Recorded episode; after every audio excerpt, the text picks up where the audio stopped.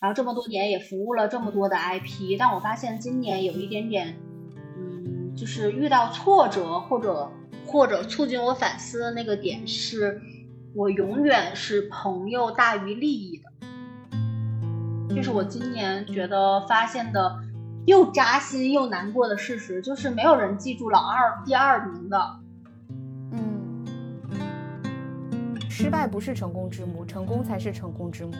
你只有不断的去拿到的结果，你才能继续往下走。大家好，欢迎收听今天的十二散步。哎呀，我今天终于啊，终于请来了我老早之前就想邀请的一个嘉宾，啊，就是东东。就过去一年的时间。呃，作为自由职业者身份去探索的过程中，自由会客厅和东东本人都给了我很大的支持啊，尤其是东东本人。那我今天要找他聊之前，其实我还思索了很久，到底是聊什么话题。啊，有一天我突然灵机一动啊，就是学东东，就我们直接先预约个两期，把我想问的话题全都列出来，然后我们再看。先让东东给大家打个招呼吧。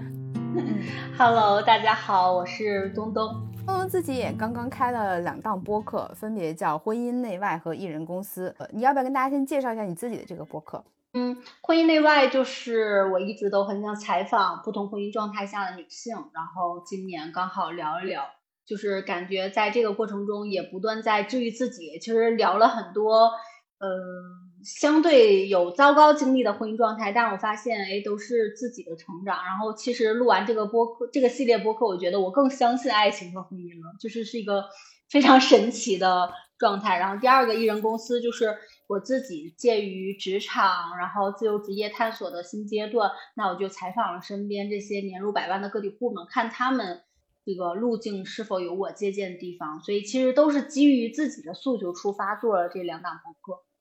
从自己开始啊，去探索这个世界。嗯，我们回到了刚才呃提到的那个自由会客厅嘛。嗯，自由会客厅刚刚结束了一个线上云市集的活动。嗯，是什么意思呢？就是我们今年市集的概念其实挺火的，在各个城市都有各种各样的市集，我自己去参加过。那自由会客厅做了一个线上的市集，大家通过线上摆摊的方式来开启了这种售卖。就我觉得这个概念还是挺有意思。你们当时是？呃，怎么想到并且把它落地执行的？然后东东能不能先给我们介绍一下？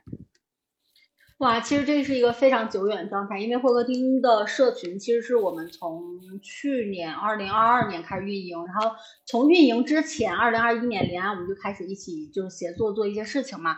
在那个时候我们就在想说，哎，能不能把一些线下我们觉得很好玩的空间搬到线上？有大概这样一个意识。然后今年做会客厅会员升级的时候说，哎，我发现过去一年我们的观察来说，很多人都非常就价值观非常好，然后产品也非常棒，然后做的内容也非常好，但是就很多人像六一一样，就没有把自己产品化，并大大方方卖出去。嗯，就是我们能看到说，这个人身上有非常非常多点是可以变成产品，且得到一定的这个报酬，然后让这个事儿运转起来的。但是过去一年，其实会客厅里有非常非常多的社恐也好，或者商业化没有那么强的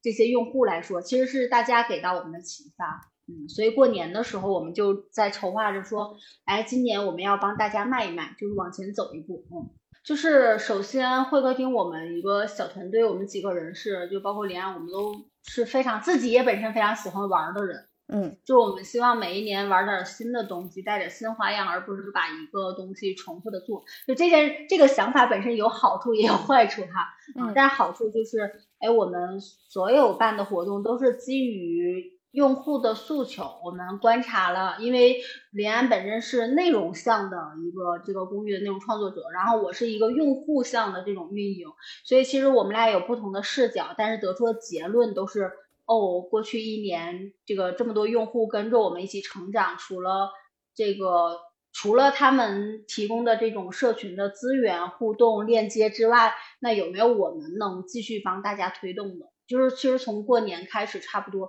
哎，我们就得出了差不多结论，说，哦，那如果我们用这样市集帮助大家卖自己的这种状态下，或许能帮助很多人，至少迈出第一步吧。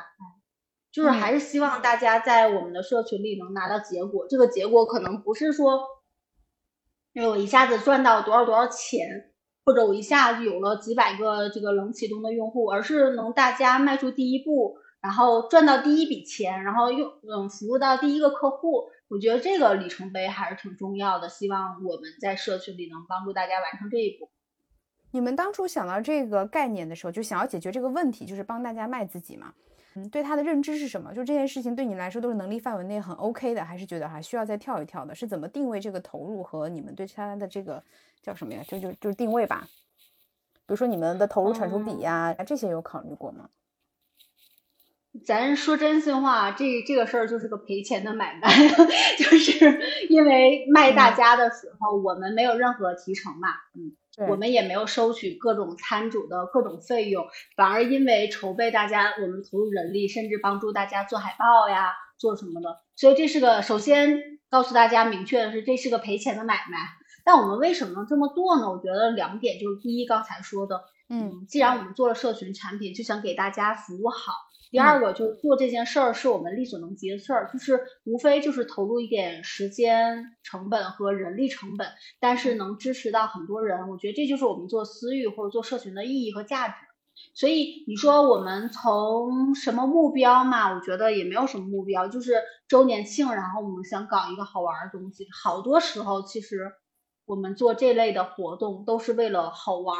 且能帮助他人，这个目标前提实现了。嗯，这个就 OK 了。你看，其实我们也没有做特别多拓新动作，嗯，也没有做特别多的这种品牌宣传什么的，就是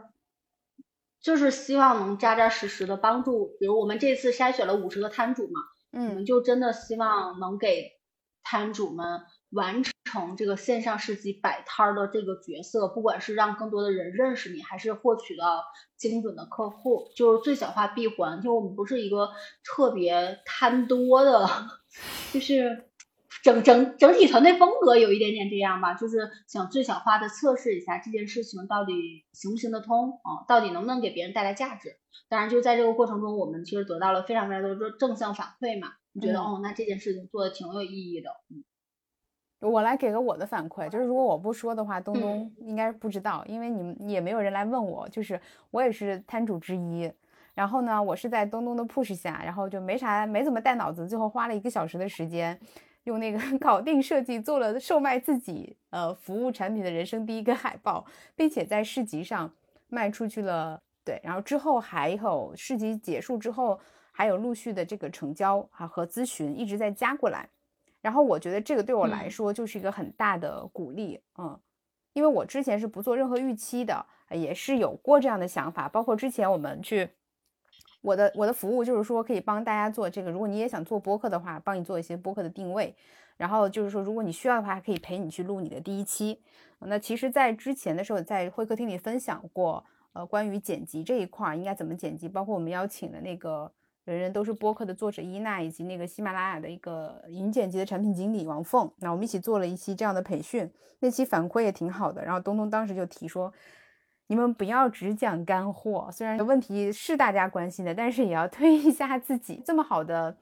机会是吧？一个是你给大家去更好的、清晰的梳理你的形象，认识自己，但同时就本身你在一场直播里面，可能干货跟情绪的部分和这个价值的部分是需要融合的。那同时也是说，也是很好的机会。可是我当时的心态其实还是不太成熟的，会觉得，呃，不要把自己放那么前面。大家需要什么，先提供这个他们要的这种硬价值啊，心理卡点还是挺多的。但东东那时候就一直耳提面命的说要学会去销售自己，我才发现这里面的卡点在于，我对自己价值呃认可的这个程度和市场的这个需求度，其实它没有去匹配匹配进来。以及我没有去迈出去那一步的点，是因为没有做一些成功案例。那这次会客厅的这个事情，就让我一下子突破了这两个点。只要你出去的话，你出去去说，它放到市场上，它是不是有需求，你去试一下就知道了。那我得到了正反馈之后，再去这个交付的过程中，发现其实自己做这件事情确实是很有冗余的。我完全 OK，并且还可以交付更多。但是我觉得这个姿态可以让我做的比较轻松的，呃，这很大的反馈。嗯，然后。我觉得最好的地方是在于，会客厅其实是在用自己的这个社群氛围给大家、给摊主们背书，然后营造起来这样的线上环境。那每个进到这个场域的人、用户，他其实就不会评判你说你怎么还开始卖自己的东西了之类的。就是我我老担心那些可能没有的东西。就大家就带着采购的心态进来的。我就是来逛集市，就是买买东西的嘛，买买这个或者买买那个，啊，这个就氛围完全不一样了，并且在每个摊主都积极介绍自己的时候，我发现，哎，就是售卖自己这件事儿啊。除了心理上的突破，走完之后呢，它其实是个技术活，它拆分到很多细节啊，也不是说只有所谓的这种好像看起来很体面就一定是人家要的，就是你反而是只是为了满足自己的那种嗯，在某个层面的虚荣心，而并不是真的能帮助你需要他需要解决问题的人去提供价值。所以我觉得对我来说，就是各方面的，就心理上的或技能上都是很大的突破跟挑战。啊，所以我就说一定要请东东先给我们聊一聊这一期，嗯，这是我的反馈。那我想我一定是能够代表一部分人的，就起码还会有一部分人是跟我有相同的或处境，或者是这个心路历程啊。我不知道东东有没有收到过其他反馈？太多太多了，所以 我收到太多典型的反馈，其实是比如说我日常。呃，服务的客户就是抛开会客厅这个业务，其实大多数是大博主，或者公寓的内容创作者。他们其实即使是流量那么大的人，依旧有这样一样的，就是在卡点这件事情上，依旧是一样的。我怎么样更体面的介绍自己？如何在社群里更？更让招人喜欢的，或者说不要让别人觉得我营销味儿过重的来来售卖自己的产品和服务。所以有时候，嗯，别说我们就是还没有说多么流量大个体，很多可能百万粉丝的博主一样的心理状态，大家在卖自己这件事情上都是，别说小学生，都是幼儿园水平。嗯，那个点不是说你提供的服务不好或者怎么样，就是嗯，和市场是脱节的。当然，就是我个人觉得，我我做私域七年了，服务服务了这么多 IP，其实卖自己这个是非常核心的一步。因为过去我们对卖这个词或者对销售这个词有各种各样的刻板印象或者评判，是因为我们经历过被别人不那么友好的推销，甚至有点讨厌的状态，所以那个东西就变成了我们心目中刻板印象。但你一旦经历过好的服务，嗯，好的体验，你就觉得。哇，就是他在帮我，嗯，你的你大家就是听到这儿的时候可以感受一下，你就是你有一些钱其实是花的很开心的，因为你会发现是带来巨大的价值的，不管是你给别人花钱还是别人给你花钱，其实我们要每个人要的是这个东西，嗯，但是过去的关于卖的那个印象还停留在被被逼单啊、被 push 啊，甚至不那么优雅的狂发朋友圈这这种状态下营销啊什么的。就是我们实际的诉求和我们看到的这个东西是脱节的，没有找到一个比较适合自己的卖自己的方式。哦，那没有这个路径的时候，大家索性不卖，就索索性不行动。我觉得这是真的是不管我年入五 年入五万还是年入五十万的人遇到的普遍的问题。但你会发现，一旦突破了这个卡点，就是人会变得非常自由，因为你有能力、有意愿且有真实的，就是真实的哈问题来解决，帮助身边人去变得更好。嗯，因为你发现说很多公益的咨询、免费咨询，你发现很多人问你意见的，但是我比如说我们现在做播客了，我身边都有二十个人问我如何做播客，我无论给他讲多少遍。嗯，真正行动的人是零，都不是一哦，是零。嗯 嗯，和和卖这件事情一样的。嗯，我觉得能帮助大家迈出那个最小的、最小化第一步吧，是很重要的。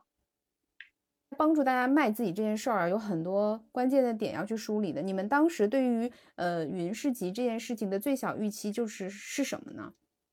比如说五十个摊是找满五十个摊主把事儿办完呢，还是说多少成交，还是收到什么样的反馈？嗯，我觉得其实这个本身，如果把它活动定义性质，我觉得它更像品宣类的活动。嗯，就它不是以成交额为核心。我觉得就是一直以来会客厅的这个价值观，就是把你该干的事情干好，让结果自然而然的发生，就是做你自己热爱事情，顺便赚钱。所以，我们，这个活动一开始就不是说，哎，我这个市集活动我要成交一百万的营销额在这个社群里，然后我去把它作为一个成绩在公寓里或者私域里去展出。嗯嗯，就像我们刚才聊的，能帮助一些人迈出卖自己的第一步，这个是我们做市集的一个点。因为很多人都没有在朋友圈，像我跟你搜集信息的时候，你连个海报都没有，就是。所以你说我我怎么去让大家每个人说一定你要卖出十份销售额呢？嗯，我觉得这是第一点。所以我们的目标是让我们自己内心中非常认可的这五十个摊主，这五十个摊主确实是一个数据哈。我们要卖五十位摊主，然后这五十位摊主有不同的门类，有咨询类的、职业解忧类的，然后技能类的，分各种线下实体类的，这是一个目标。第二个就是能帮助很多个像六一你一样的人，嗯，做出自己的第一个产品，然后迈出第一步。哦所以这个其实是最早期的目标。嗯，你们当时是怎么选这五十个摊主的呀？标准是什么呢？嗯，首先团队内部筛选哈。然后第二个就是到今天，我也可以非常 坦白讲，就是这个五十个摊主里，百分之九十以上是临安我们俩非常熟悉的私下的朋友，打过交道的这种合作方，以及我们会员里过去一年真的扎扎实实在输出有结果的人。今年其实有挺多人报，然后我们被拒绝掉的点是不是说他的产品不好，或者他的个人 IP 不行，而是没有跟我们共事过，我不敢推。尤其我们这是一个测试性的，你看我在每一天售卖的时候，每个人我都能说出来很多个信息，我跟他是怎么认识的，然后他在会客厅做过什么事情，或者他自己怎么样的，那个东西不是信息搜集来的，而是你跟这个人在真实的线下或线上的社交场景当中有过真实的交道，你才能介绍出来这个点。所以要不然，如果我只是搜集搜集一些信息，没有办法把这个事迹做成这个结果的。嗯，你们其实真的是拿自己的信用在背书这件事情，所以其实它也是有风险的。嗯，是的，所以我们在筛选的时候，这五十个人是我们自己也会花钱买的人，哦，才推。嗯，就这这是最对你说我们有没有眼光走差的时候，肯定有，但是这个五十个人是时间沉淀下来的，就是我们。真的是比较关注的长期的项目，包括其实我们连安我们做这个社群，没有做特别多的拓新的动作。其实我们日常运营你都知道，嗯，都是关注了连安我们很多年，不管是从内容上、活动上，就是这就是整个会客厅的风格吧。嗯嗯。那在呃这一些摊主里面，包括其他人说，比如说有人想要报名去下一次嘛？呃，那我们对于这个活动的规划是什么？还会有下一次吗？下一次什么时候？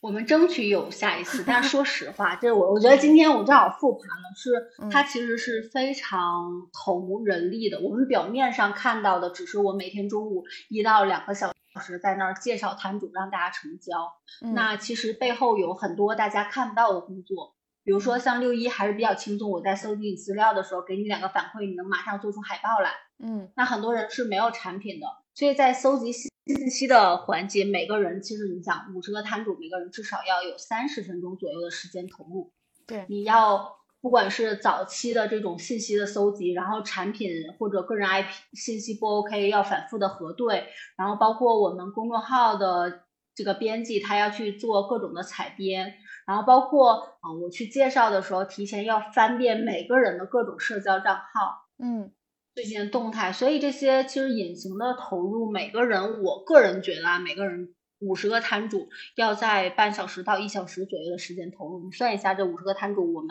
从我个人到编辑，然后包括临安，我们筛选这个整个的这个时间投入度其实是蛮高的。然后还可以乘，还要乘以三，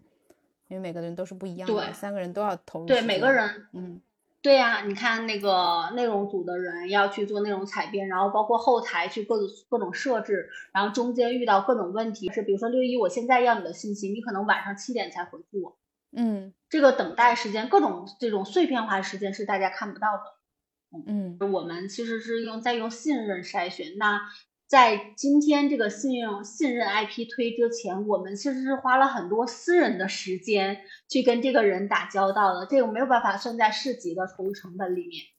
但是它其实是市级很重要的一步，所以挺难的。我觉得如果要是。一年做一次 还行，因为就是因为你真真正的亲身体验过，你会感受有很多很微妙的东西。比如说，如果今天介绍的这个人是小金汤或者另外一个人，他对这五十个摊主没有那么的熟悉，没有那么多的沟通，他只能搜集一些这个人的简单信息同步进去，那个群不会那么的活跃，不会有那么多的回应。嗯，然后或者这个这个嘉宾筛选的有各种各样的问题，然后中间我们还处理客诉什么，这些东西都是我们提前避免了，因为用信任或者人际的这个东西，嗯，所以它并不是一个，我个人觉得它并不是一个太能频繁发生的一个这个活动吧，嗯，那所以咱们投入了这么多，呃，从结果上来复盘，我们的数据上或者是曝光上。因为我我知道你们完全没有抽成，就是你们完完全没有跟我聊过我转化多少 成交多少，所以就是你们其实是没有收益的这件事儿。那咱们就来聊聊数据上，你们有没有什么觉得做的满满意的地方呢？突然就感觉像老板在问复盘。是的，是的，连都没有问这么细。嗯，我们其实最近蛮想。蛮想去跟各个摊主聊一下的，但最近就是时间比较紧，就是在做周年庆的收尾嘛。嗯，那我觉得有三个东西挺有意思的。第一个是整个的活跃度，就是参与到所有社群的当中。嗯嗯，很多群没有市集那几天活跃度高，就不管是我们自己的群还是什么，就是我觉得社群的活跃度是很重要一点，而且是产生实际的订单的活跃度，不是那种水群发朋友圈的。而是大家真正的建立了链接。我其实看到很多人是主动帮我们发圈的，然后呃介绍自己链接了多少多少人。然后这个群那天解散的时候，很多人都很不舍得嘛，然后大家疯狂链接。那我觉得首先在群的价值或意义上来说，这个群活跃度足够多，然后解散的时候很多人都非常舍不得，且在这个里面链接了很多他认为非常优质的摊主或者朋友，所以这个。数据没有做具体的统计，但是但是关于这个整体的观察，我觉得我们是满意的，这是第一个。嗯，然后第二个就是我没有做完所有的统计，但是像六一你这样跟我说有实际成交的，呃，我觉得至少能占到百分之二十到到三十。我自己也买了，就是不止一样。两个摊主，嗯，对，就是非非常保保守的估计是百分之二十到三十。我就觉得你太保守了。真正的统计完，嗯，统计完，我觉得能到百分之五十左右。那这个可能需要后期数据真实的验证，嗯，但是这个转化率其实是挺高的，且这种是精准粉丝的高价值转化率，嗯，不是帮大家卖九块九的东西，而是真的几百块钱咨询或几百块钱的产品和服务。对，所以。客单 OK，而且对于嗯摊主来说，就是我一个自己的反馈，就是不是熟人买单，然后我就会觉得是陌生人愿意付费，就是更证明了这个价值和需求本身是存在的。就即使他是通过东东或林安就自由会客厅的信任来下单，那也是因为他有这个需求，他先排除掉了这个人不靠谱，并且我有需求，那我愿意去下单。嗯嗯，这个成分就包括我自己去付款的时候也是这个心态。所以我觉得也是能够给到大家很多的精神支持的，嗯，包括会促使大家再动起来，嗯，嗯嗯是。然后第三个，我个人觉得比较重要的事儿是，我其我们其实粗浅的验证了一下会客厅的信任到底多值钱这件事情，他没有说。具体的一个数字额，嗯，但是我觉得经过了一年多，我们进入到社群的第二年嘛，就是。哦，原来大家对信，我觉得这个信任度，包括最近我们刚刚刚完成了第一年会员老会员复购的这个嘛，嗯，就是我觉得这方面的数据，我们自己让我们自己有点问心无愧吧，就觉得哦，就是挺出乎意料的，大家的复购率，然后包括大家的信任度这么的高，嗯，至于说未来再给大家提供哪些服务，我觉得这是就是需要再慢慢摸索的，当然通过市集这件事情说。哦，获得金它只是现在我们没有做带货或者做什么其他路径，但是这个这个用人的 信任去这个堆起来的怎么说为信任度啊？对对对对，就是它不是一个非常好的商业模式下的活动，但我觉得对于很多个体来说，我们做社群的初心来说，这场活动其实是我觉得是达到了这个目标吧，就是做社群的初心让。真实的人产生真实的链接，然后其实它是一个非常理想主义的东西。嗯，我觉得会客厅本身就是一个 非常目前来说，目前这个阶段下来说非常理想主义的这个身份，包括很多自由人哈。就大家之所以选择做自由职业，一方面肯定就是有经济方面的这些需求，那另一方面其实是非常满足个性化的这些自由度啊，或者这些诉求。我觉得那自然而然这群人也也构成了这群组织嘛。我们前段时间其实在聊一个事儿，我觉得公寓有一点点像结婚的逻辑，就是你有什么价值。然后我们做价值交换，简单粗暴、直接有效。然后私域特别像一个约会的逻辑，我先付出，嗯，然后我在做我自己喜欢的事情，我展示真实的自我，然后吸引到同频人，就是他对人的那个层面的需求度更高更高，然后去弱化工具化这个功能。不愧是婚姻内外的主播，就是都这都可以关联到这个角度啊，好像很妙。嗯，但同时，我觉得最大的不同就是你们还是把咱们把人当人看，嗯，嗯，就是因为自就是自己也是这样的人，就是我，比如说我们团队可能大家都不是特别想把这个项目或者把自己太工具化、平台化，嗯。这个阶段哈，未来有一天也不一定，嗯，但是这个发展阶段来说，我们希望说大家基于真实的人际、真实的个体、真实的社交来建构一个关系，或关于自由人的这样的一个社群，嗯，它可能发展的不像我们想象中那么的快速，或者商业化没有那么的强，但是这个当下我们是感受到愉悦的，感受到高价值的，嗯，我觉得这个很重要。在这件事情里面，你自己最大的成就感是什么？我成就感就是帮大家卖人呀！你看我出现的环节，就整个活动出现的环节，跟大家收集资料，很多人资料我可能还反馈过他们不行，然后他们要用哪些标签？因为可能根据我熟悉的角度来说，我知道。到他们更适合在这个阶段发什么产品或怎么自我介绍，嗯，所以我觉得这个过程，然后包括卖的过程，有很多是我们会客厅或者我个人的视角来卖大家，那个卖相对没有那么生硬，然后帮大家能链接到朋友或客户，我觉得这个价值感非常非常强，且非常非常开心。然后我这个私域这七年，我干的都是这样的事儿，所以这个事儿对我来说又。又很轻松，但是又很愉悦。那那个轻松不是说工作实际工作的轻松，因为那几天我也在就是内蒙，发现我在很多个场景，我在火车上，然后在 酒店里，然后在饭店里，各种别人，因为那个十二点开始嘛，可能别人在吃饭的时候，我我在工作，然后那个场景有还有一个，嗯，有一个时间，有一天我是在那个。呼市的那个那个厕所厕所的那个 水池上来完成这个工作的各个场景，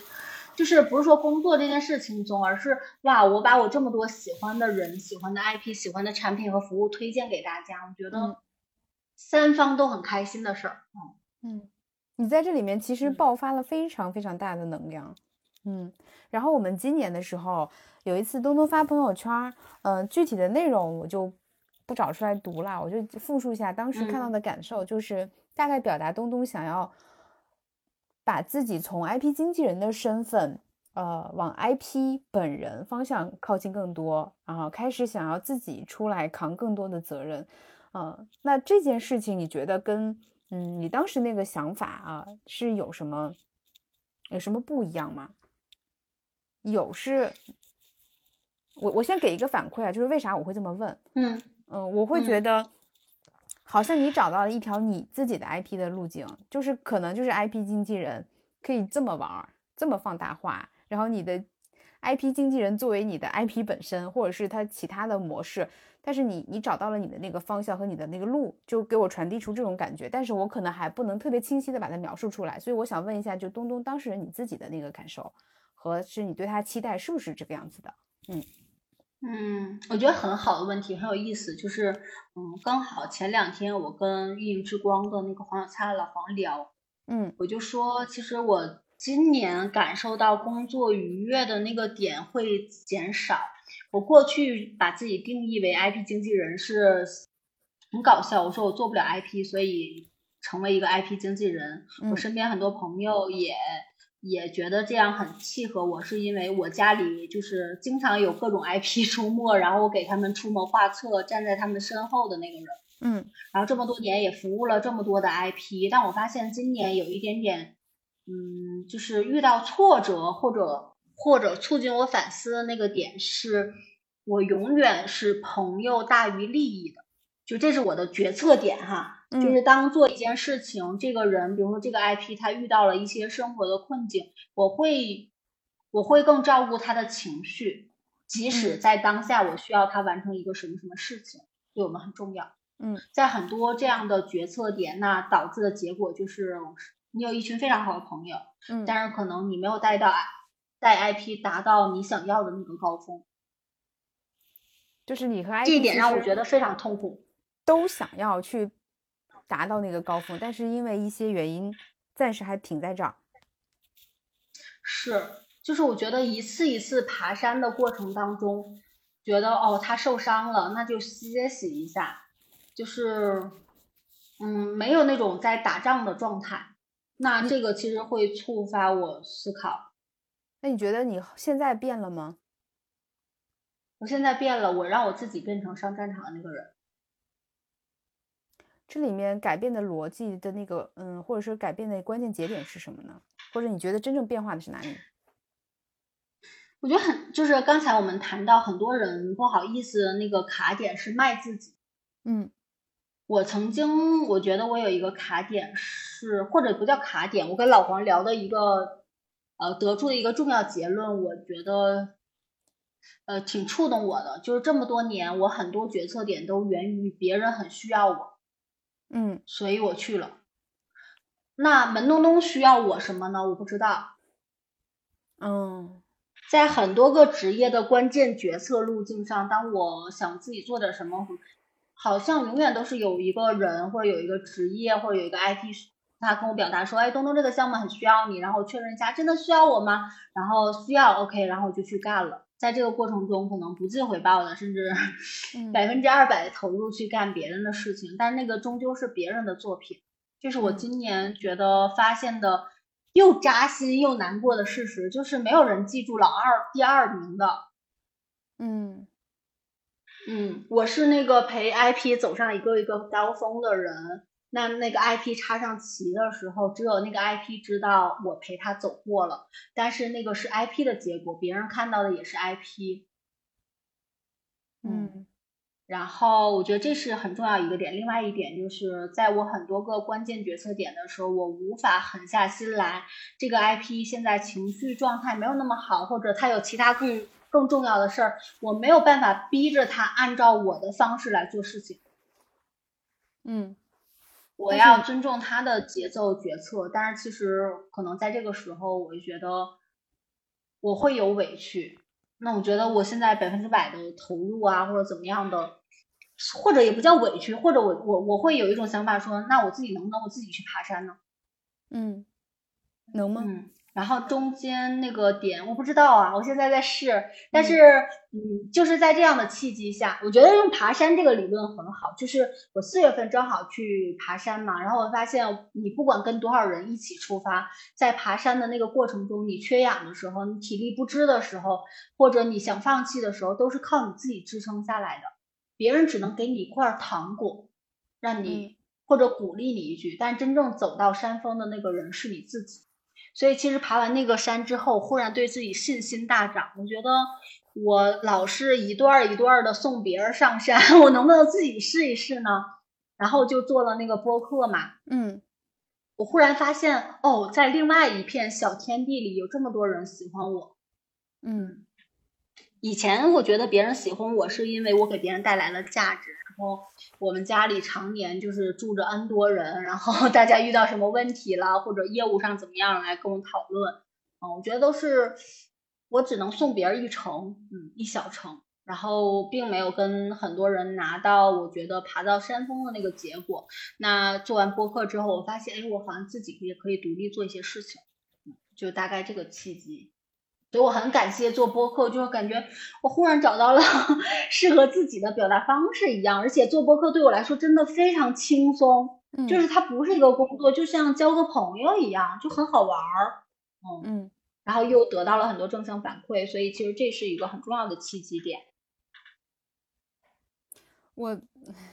想继续追问，但还是忍不住想先给反馈，就是你毋庸置疑，一定是你个人本身就有很大的魅力，所以这么吸引人，然后喜欢你的人就是冲着你本人来的。嗯，我如果不是因为你，我可能起码不会这么快的，就加入自由会客厅，有可能是今年啊。就我觉得这个就是你的影响力是放在第一位的。嗯，就在公开场合这么说了。然后第二个，嗯，我觉得就是还用你爬山的理论啊。我觉得你你可能还是会做一件事情，就是去帮助更多的人去爬山。但为什么在那个点上，你突然觉得你也有困惑和迷茫，对吧？你提到就是我能不能自己去爬，我照顾他，那其实你也有不解、困惑和不解，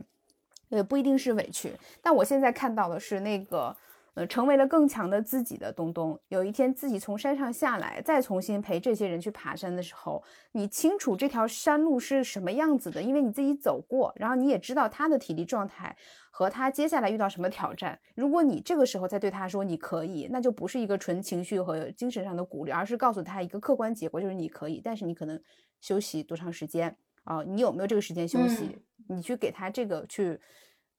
这个支持，那可能是更有效的。因为你在讲这个理论，就我在问这个问题的时候，我想到一个跟我们养孩子一样的一个育儿理论。有的时候家长或者是父母对孩子说：“嗯，稍微放一放，不要这么苦。”其实也是对孩子的不信任，就是你不相信，其实他可以去完成这个目标的，可能他要付出一些代价。然后你也不相信他是真的对这件事情有那么高的意愿想要去完成的。你也没有想到，孩子如果通过自己的努力去完成了这个挑战，那给他。带来多大的信心和激励？他今后人生会建立怎样的自信？哎，我觉得你这段回应我特别特别喜欢。哎，这就是我再补充一个具体的例子，就是我不是刚刚带我女儿去了趟天目山的那个夏令营吗？呃，其中有一天是台风来的那天，下了大雨，我们在山路上，呃，是一个带队老师带着一群十几个小朋友，然后我们去爬山。呃，上山跟下山是两段路。下雨天那个青石板路很滑，嗯，没有去做太多的心理预期，跟着老师去爬。但是爬到一半的时候，小朋友崩溃的，就他觉得我爬不动了，我不想走了，我要哭要闹。他虽然没有说要妈妈抱，但是那个地方其实我有一点彷徨和无助。我有一刹那我就觉得啊，怎么办？要不要就放到最后？然后等大家走完之后，我们慢慢跟上，又担心就是影响大家。其实我当时的想法就是有点像你你提到的那个场景，可这个时候。老师突然回来了，说所有人重新排好队，然后小朋友回到爸爸妈妈身边，牵好手，然后我们一起走。老师相信你们绝对可以的，啊，你们每个人都可以。他说这句话的时候，他就是一点迟疑都没有。那个时候雨已经越来越大了，他就说每个人带好雨衣，然后说我们下一个目标是要爬倒挂莲花，再之后有一个一线天。我后来才知道那个一线天和倒挂莲花是什么。就我真的站在那台阶往下望的时候，我都有点发抖。然后我们到那个。一线天的下面，刚刚走到那时候，一条蛇经过去，然后带队那个小女孩就很激动，说：“哇，有一条蛇！”然后我就发现我女儿就很激动、很开心。她因为她不害怕这种虫子，她就说：“哦，原来还有这种惊喜。”她就没有去研究那条路多难走。然后在爬的这个过程中，就哭着爬完了。回来的时候，她告诉我：“妈妈，我再也不想爬山了。但是我觉得我挺厉害的。”然后我就想到了你刚才说的这个理论，以及那个时候为什么这个老师可以给到我们这种支持。我当时的想法是我可能没那么相信我自己，但是我相信他。嗯，但嗯，对，这就是就是我补充的。嗯，啊，我觉得你这一段补充特别特别好，就是我觉得这也是我一个课题，就是第一，我吃过的苦，我不希望我爱的人吃。也包括做私域呀什么的，然后包括创业这些东西我都经历过了，我总觉得，OK，我能预感到他接下来在哪儿哭，或者在哪儿跌倒，然后我不希望他这么痛苦，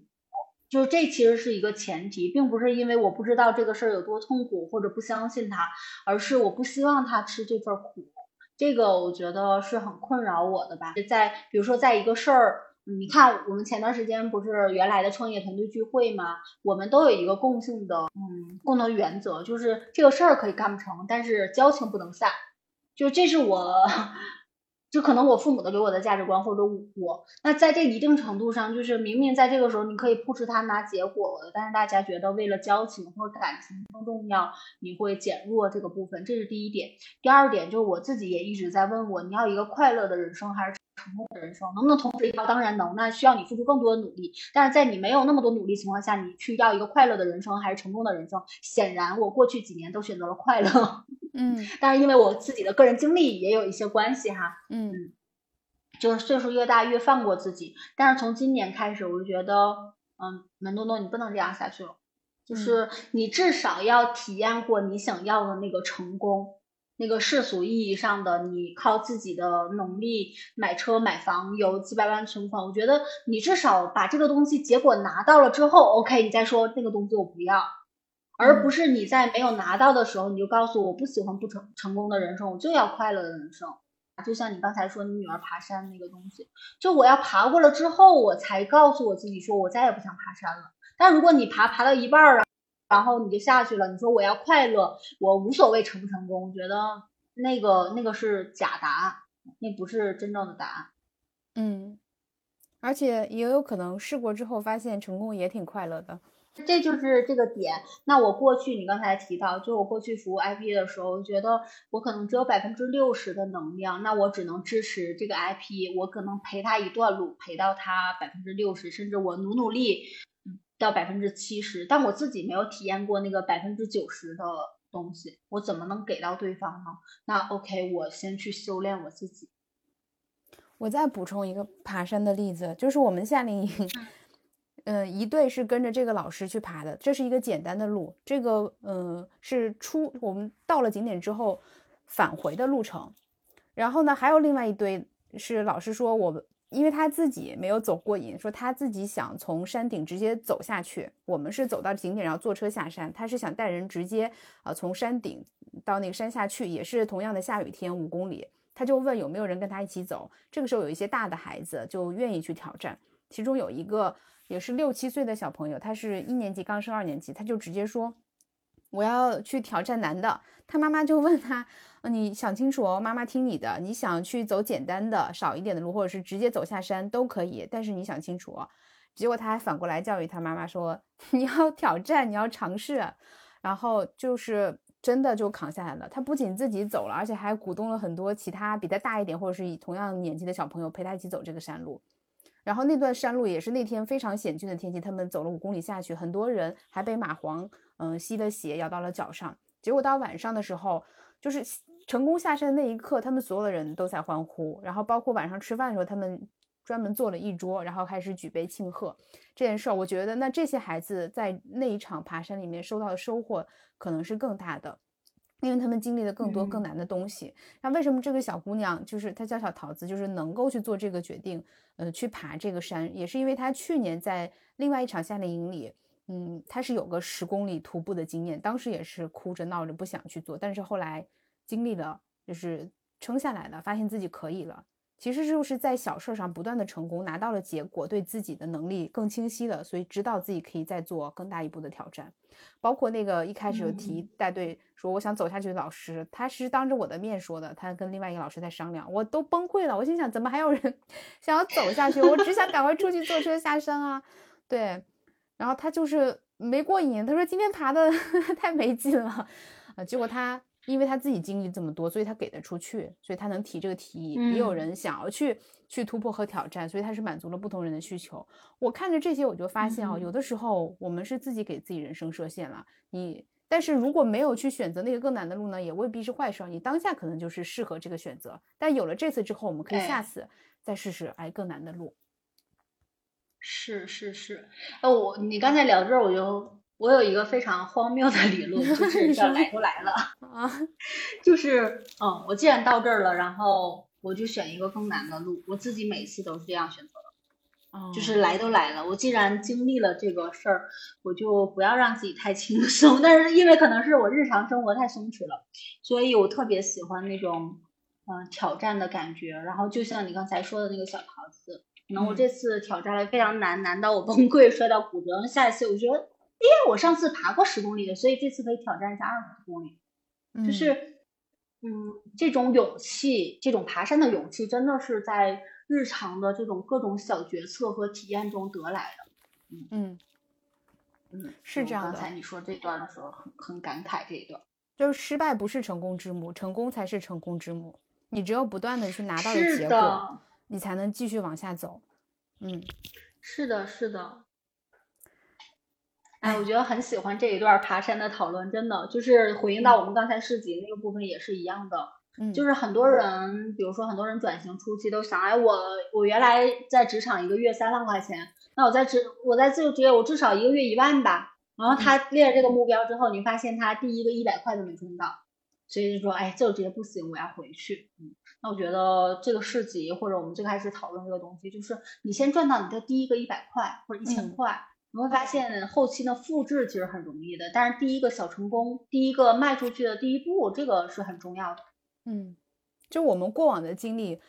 就强调和教育我们只看那个最后的结果。但是如果你轻视这一百块，甚至是十块钱，那你是赚不到后面更多的。啊，是呀，就是赌把大的这个心理太，也不能说错误。我觉得还是就是我们古话说的那个脚踏实地吧。我我确认我先能赚到十块钱。然后我发现能赚一百块钱，有可能你从那一百块钱就开始赚一万块了，是完全有这个可能。但我觉得那个轻松，所有轻松第一步的那个前提都是先先先迈出去，先做这个决定，先干这个事儿，先收第一个客户。嗯，因为这事的难点其实不在于拿到一百块钱和多少钱，而是在于你可以脱离一个平台，完全靠自己，把自己丢到这个真实的成交场域里面去面对所有的环境。然后这些过去是有人替你承担的，你可能是拿到是那个，因为你在这个领域你深耕你专业的那个钱，比如说设计也好，文案也好，或者是其他的岗位。但是整个完整的交易流程，这个时候你开始自己承担了，嗯。然后，是的，其实这个过程，其实这个我我就补一句，嗯，就是大家觉得卖自己，然后 OK 就是卖而已，但其实不管是心理还是真实的场景，是有很多复杂过程的。比如说你决定做一个什么样的产品，然后你要跟别人聊，然后你要做出来一张海报，然后这个海报里面你还是要梳理自己的个人 IP，给别人提供什么服务，还要定价，然后还要就是发在朋友圈，这个朋友圈文案怎么写。然后有人来咨询了你了，你怎么回应？别人给你钱了之后，然后你怎么交付？其实有非常非常一个复杂、相对复杂的流程。但是只要你走过第一遍之后，你发现，哎，好多事儿没那么难。嗯，那我就再补 充一句，然后云市集。呃，给到我的这个体验最好的地方就是它让我忽略了这些所有需要想和规划的部分，因为我只要一旦启动脑子，我可能就做不出来了。然后就是每一步我就在这个 push 下，就是要求先填表格啊，接下来在几号之前提供什么，然后每一步都是拆解可分的就可见的小任务，那我都完成了，然后我就再回过头的时候发现我跑了这么多流程，但其实是你们提供了一个解决方案，让我只去做我自己必须我自己做的那部分，其他的地方我再回来的时候，我是一个有经验的人了。嗯，我就不需要再自己去找路了。我觉得是你们是找好了路，让大家走一遍，有了实际的体感。嗯，那我其实在这儿是想问一下，我们刚才提到了很多，就是有卡点的这个摊主也好，就是卖自己也好，但是会客厅有很多成功的案例，比如说，嗯，咱们那个墙内墙外的主播一言跟百里，对吧？我觉得这就是一个特别典型的，就是从加入自由职业会客厅，我觉得自由会客厅 这到自由职业，然后就充满了干劲儿，一路向前冲。然后呢，跟百里还能更互相鼓励。另外一个就是像蒜苗这种的，嗯，有自己成熟的这个